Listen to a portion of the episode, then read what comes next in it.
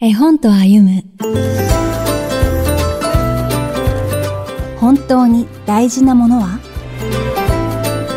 ？1954年岩波書店から刊行された小さいおうちバージニア・リー・バートン文絵。岩井桃子役はどの時代に読んでも味わい深い絵本です。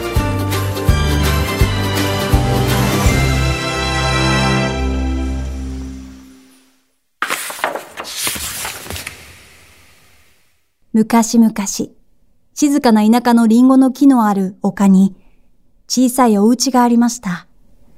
孫の、孫の、そのまた孫の時まで、この家は立派に立っているだろうと、この家を建てた人は言いました。小さいお家は太陽や月や星を眺め、季節の移り変わりや人々の営みをいつも見ていました。時が流れ、周りには道路ができ、車や人が増え、建物に囲まれていきました。街は好きになれないけれど、じっとそこに立っていました。高層ビルに取り囲まれ、みそばらしくなってしまった小さいお家は、夜になると田舎のことを夢見るのでした。ある日、この家を建てた人の孫の孫のそのまた孫が昔、おばあさんが住んでいた家だと気づきます。そして、お家を静かな田舎のリンゴの木のある丘に移しました。ああ、ここがいい、と小さいお家も思いました。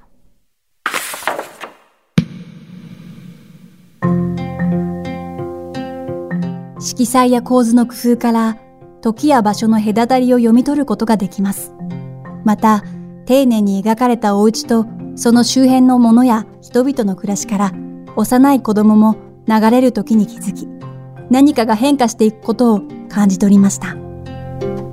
文明化された世界からあるべき場所に戻ったことに胸をなで下ろしました。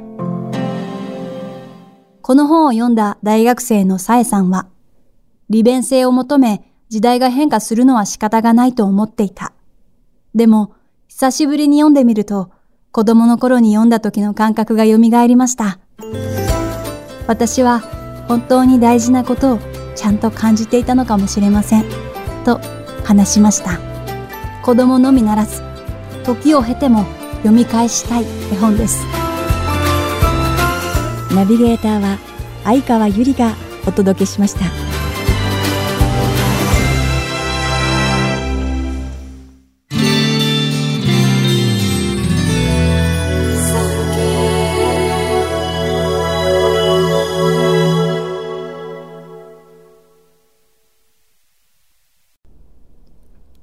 産経新聞社がお届けする産経ポッドキャスト絵本と歩む最後までお聞きいただきありがとうございます。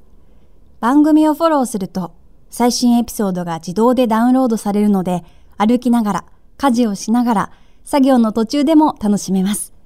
電波の悪いところでも安心です。番組右上のフォローボタンからぜひフォローをお願いします。また、Apple Podcast では評価とレビューの入力ができます。ぜひ皆様のご感想をお聞かせください。